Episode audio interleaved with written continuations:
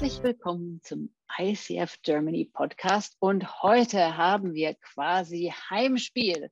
Ich darf mit Anne Schweppenhäuser über das Buch Qualitätssicherung im Coaching sprechen, das Anne herausgegeben hat und das gemeinsam mit der Mentorinnengruppe der ICF Germany entstanden ist. Herzlich willkommen, Anne. Kirsten, vielen Dank für die Einladung zu unserem Podcast heute. Das lag ja gewissermaßen nahe. Ich, ich äh, weiß nicht, es soll ja jetzt irgendwie nicht die große Werbeveranstaltung sein oder so, aber ich finde, dieses Buch ist außerordentlich gut gelungen. Es ist das erste Buch über die neuen ICF-Kernkompetenzen, was in deutscher Sprache herausgekommen ist. Ähm, es hat eine Vielzahl von Autoren und Autorinnen und alle Kernkompetenzen werden abgedeckt. Ähm, erzähl doch mal ein bisschen davon, wie dieses Buch entstanden ist und wie die Idee geboren wurde. Also wenn du mich im Sommer 2019 gefragt hättest, Anne, willst du irgendwann mal ein Buch machen, hätte ich gesagt, nö.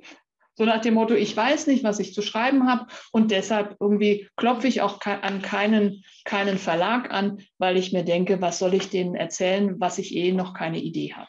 Dieses Buch ist deshalb entstanden, weil ich in einer Konferenz morgens mit der Lektorin gefrühstückt habe, wo ich aber gar nicht wusste, dass sie die Lektorin ist oder wird.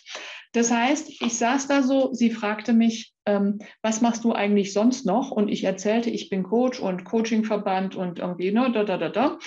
Und dann fragte sie, möchtest du nicht ein Buch schreiben? Und in diesem Moment habe ich mir gedacht, also wenn dir jemand anbietet, möchtest du nicht ein Buch schreiben?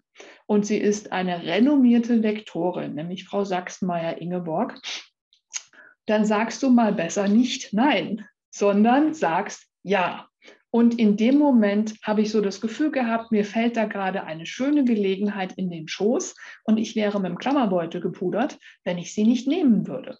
Und habe in dieser Situation sozusagen zwischen Hörnchen, grünem Tee und sonst noch was auch gleich die Idee für diesen, dieses Buch geboren nämlich die Idee, über die Kernkompetenzen zu schreiben, die da noch nicht ganz veröffentlicht waren, aber es gab ja schon irgendwie Gerüchte, dass sie kommen würden. Und dann habe ich gesagt, ach, da gibt es was Neues und da könnten wir drüber schreiben und das gibt es noch nicht in Deutsch und deshalb lass es uns tun. Das war die Geburtsstunde dieses Buches. Und dann könnte man ja sagen, naja, bis, bis dieses Buch tatsächlich ähm, dann zwei Jahre später auf die Straße kommt, fast zwei Jahre später auf die Straße kommt, da kann ja noch viele Wägbarkeiten und Unwägbarkeiten kommen. Und so die erste Idee war dann, also nachdem ähm, Frau Sachsenmeier sich dann auch nochmal gemeldet hat, ne, seid ihr euch sicher und mir schon mal erste Unterlagen geschickt hat, habe ich gedacht, so, mit wem macht es denn Freude und Sinn, dieses Buch zu schreiben?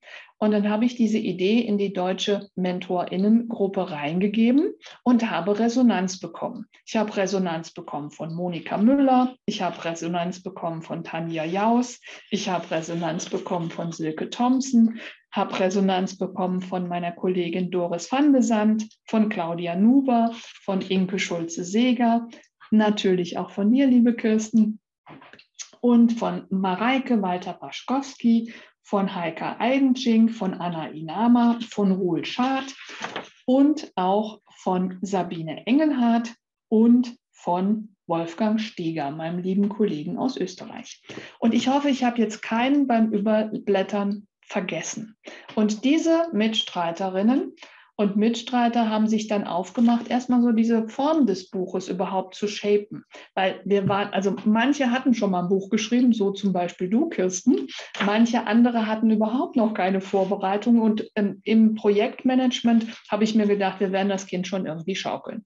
Dann haben wir uns so Gedanken gemacht, wie wir das gut machen können. Und das Ergebnis war dann, dass wir auf November 2020 dieses Buch in der Gerüstform schon mal vorlegen konnten mit Peer Review. Das war insofern auch eine ganz coole Sache. Ja, das ist so die Entstehung dieses Buches.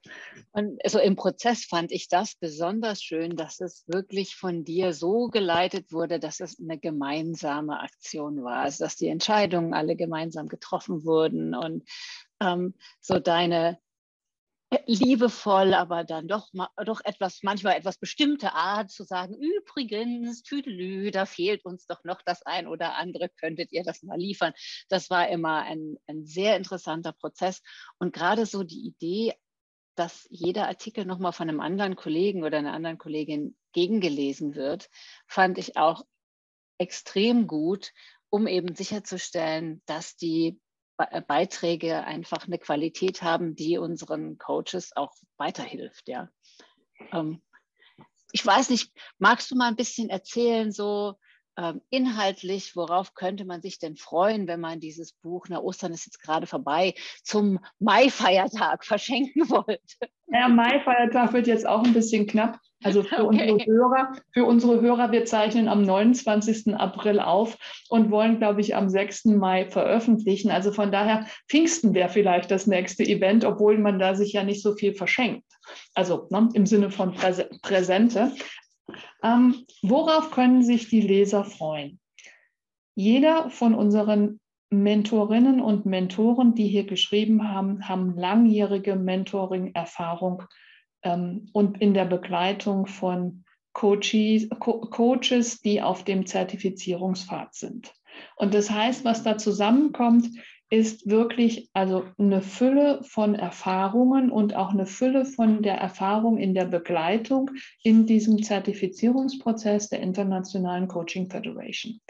Und wir haben Folgendes gemacht. Wir haben alle Kernkompetenzen uns vertieft angeschaut. Jede Kernkompetenz hat in diesem Buch ihren Raum. Und wir haben darüber hinaus noch die neuen Kernkompetenzen für Teamcoaching eher etwas, sagen wir mal, überblicksartig angeschaut.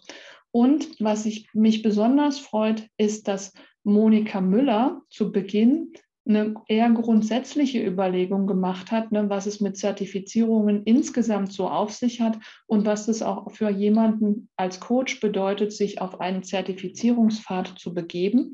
Und dass der Wolfgang Steger den Abschluss gemacht hat zum Thema ähm, Meisterschaft im Coaching. Also jenseits der Zertifizierungspfade nochmal darüber hinaus den Blick zu weiten und zu öffnen, ähm, inwieweit Coaching Coaches sich innerhalb des Coachings oder ihres eigenen Coachings auch weiterentwickeln können.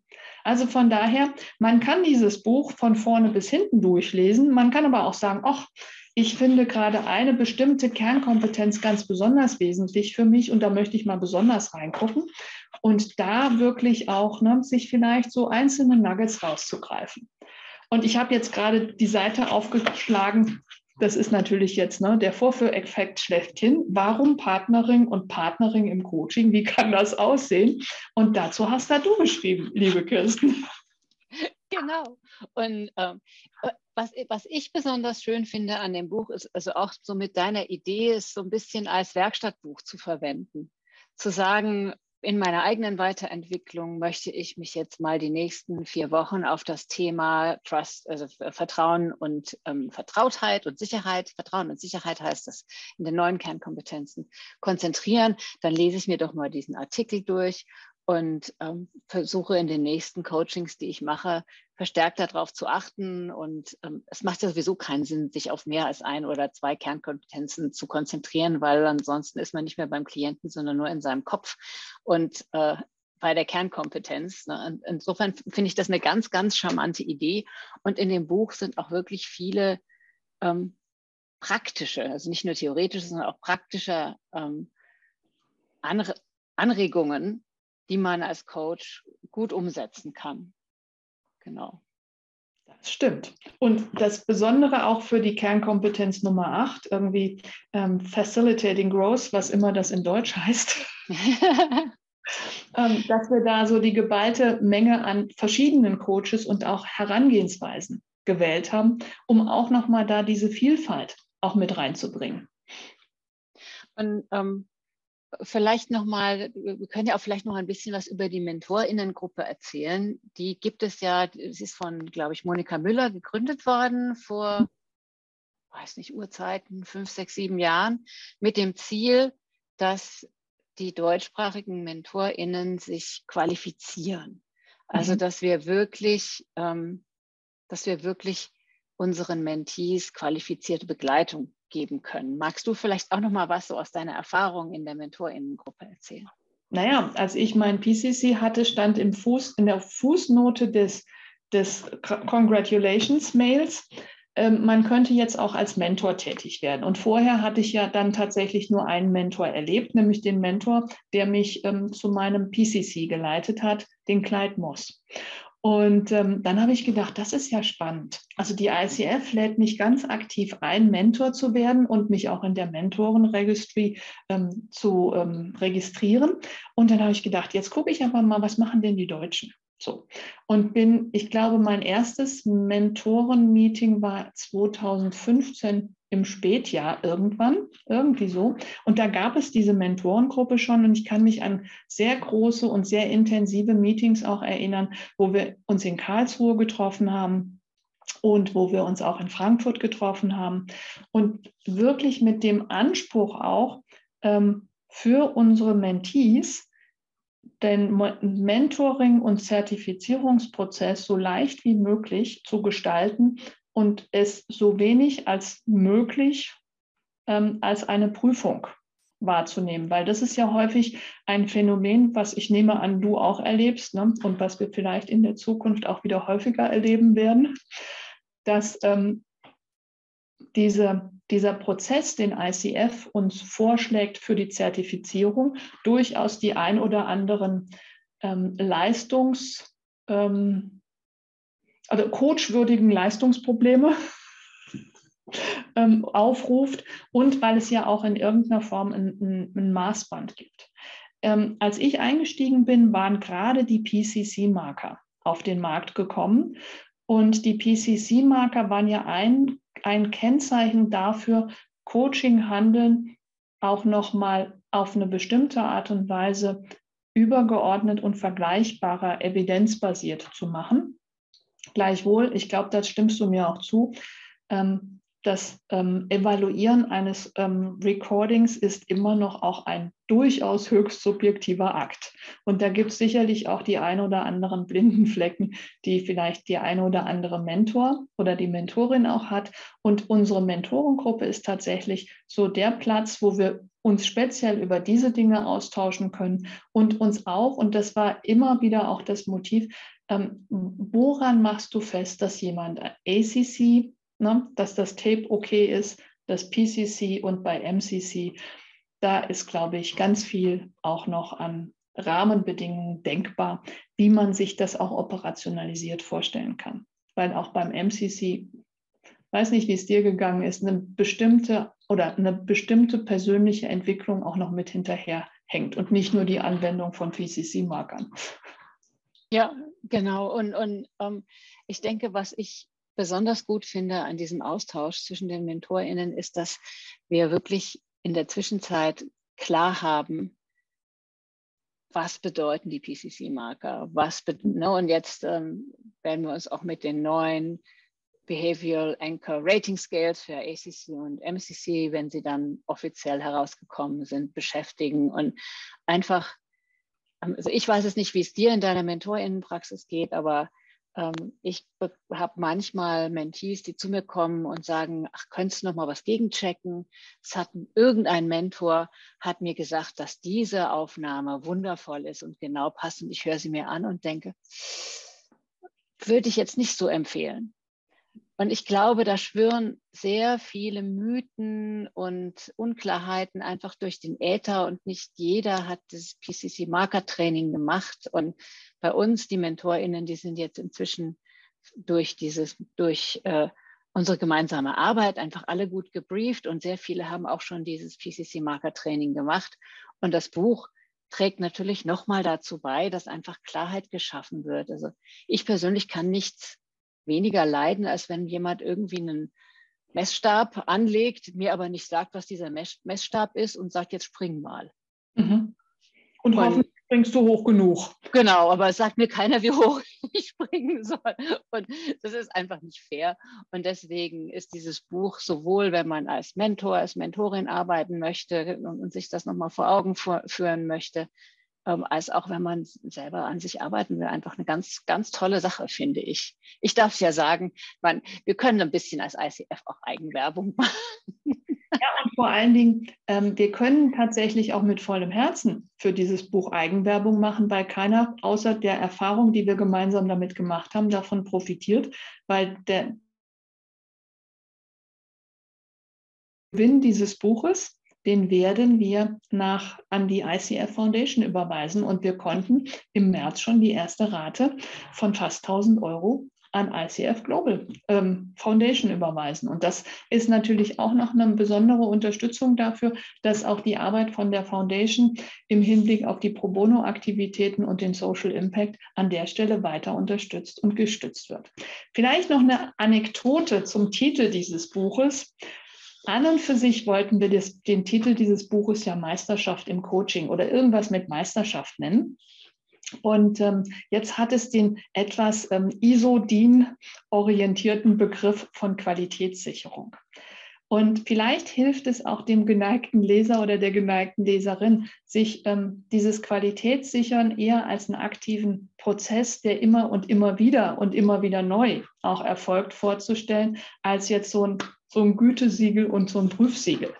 Also von daher da vielleicht auch nochmal eine kleine Entschuldigung für den Titel, der so ein bisschen sperrig klingt. Und ich zitiere da die Inke Schulze-Seger, die da glaub, am Anfang, glaube ich, gar nicht so einverstanden war mit speziell diesem Titel. Aber wir haben ihn jetzt und wir freuen uns, dass das Buch auch Anklang findet. Und ich meine, die, die Überweisung von um die 1000 Euro zeigt ja, dass es sich auch gut verkauft hat. Mhm. Also wer es noch nicht hat, ne? sag noch mal genau, wie es heißt und wo man es kriegt.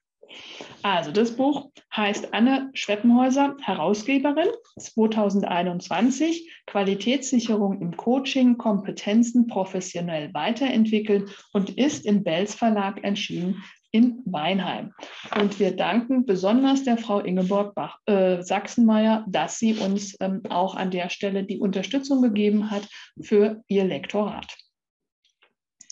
Dann ganz, ganz herzlichen Dank für dieses Gespräch. Ähm, ich freue mich immer und ja, bis bald mal wieder. Bis bald. Ich danke dir.